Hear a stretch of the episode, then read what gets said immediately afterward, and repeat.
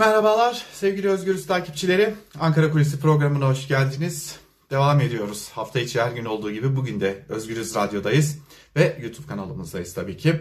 Bugün neye bakacağız? Bugün biraz Millet İttifakı'na bakacağız. Zira Millet İttifakı'nda belki de doğması olası bir kriz e, biraz e, alttan almayla, biraz hoşgörüyle, e, biraz da düzeltmelerle geçiştirilmiş gibi görünüyor. Şimdi hatırlayalım e, belli başlı iddialar gündeme getirilmişti. Özellikle Nihat Genç bir e, konuyu gündeme getirmişti ve Nihat Genç bir tweetinde Millet İttifakı'nın Haşim Kılıcı, eski Anayasa Mahkemesi Başkanı Haşim Kılıcı e, Cumhurbaşkanı adayı olarak gösterebileceğine dair e, pek de hatta hiç de e, kabul görmeyen Millet İttifakı içerisinden hiç kimse tarafından da ya evet bir konuştuk e, e, biçiminde bile e, kabul görmeyen e, bir açıklama yapmıştı, bir tweet atmıştı.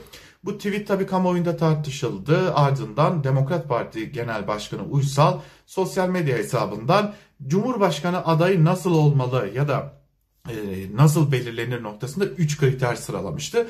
Bu kriterlerden biri çok önemliydi. Çünkü bu kriterlerden biri e, acaba ucu e, Ali Babacan ve Ahmet Davutoğlu'na mı dokunur e, gibi bir soru işaretini de kendisiyle birlikte getirmişti ve e, bu 20 yıllık günahlara ortak olmamış diye bir e, özetleyebileceğimiz bir açıklama yapmıştı. Hal böyle olunca ki 24 Nisan'da 6 parti lideri bu defa Demokrat Parti'nin ev sahipliğinde bir araya gelecekler ve yine e, altılı masada konuları görüşecekler, atılacak adımları, belirlenecek stratejileri ele alacaklar. E, önün yol haritası üzerinde çalışmayı sürdürecekler. Hal böyle olunca gündeme başka bir iddia düştü. Acaba Demokrat Parti'nin ev sahipliği yapacağı toplantıya bu tweet, tweetin ardından ve bu tweetin ardından bir türlü düzeltme gelmemesiyle birlikte acaba Deva Partisi Genel Başkanı Ali Babacan ve Ahmet Davutoğlu yani Gelecek Partisi'nin genel başkanı katılacak mıydı? Bu noktada belli başlı soru işaretleri oluştuğuna dair de bazı iddialar söz konusu olmuştu. Lakin hem ev sahipliği olması konusunda hem e, bu tweetin Millet İttifakı'nda krize yol, yol açabileceği endişesi taşıması nedeniyle yanlış anlaşılabileceği nedeniyle ve iktidara yakın medyanın da bunu başka noktalara çekebileceği noktasındaki kaygıları nedeniyle e, Gültekin Uysal'dan bir düzeltme geldi.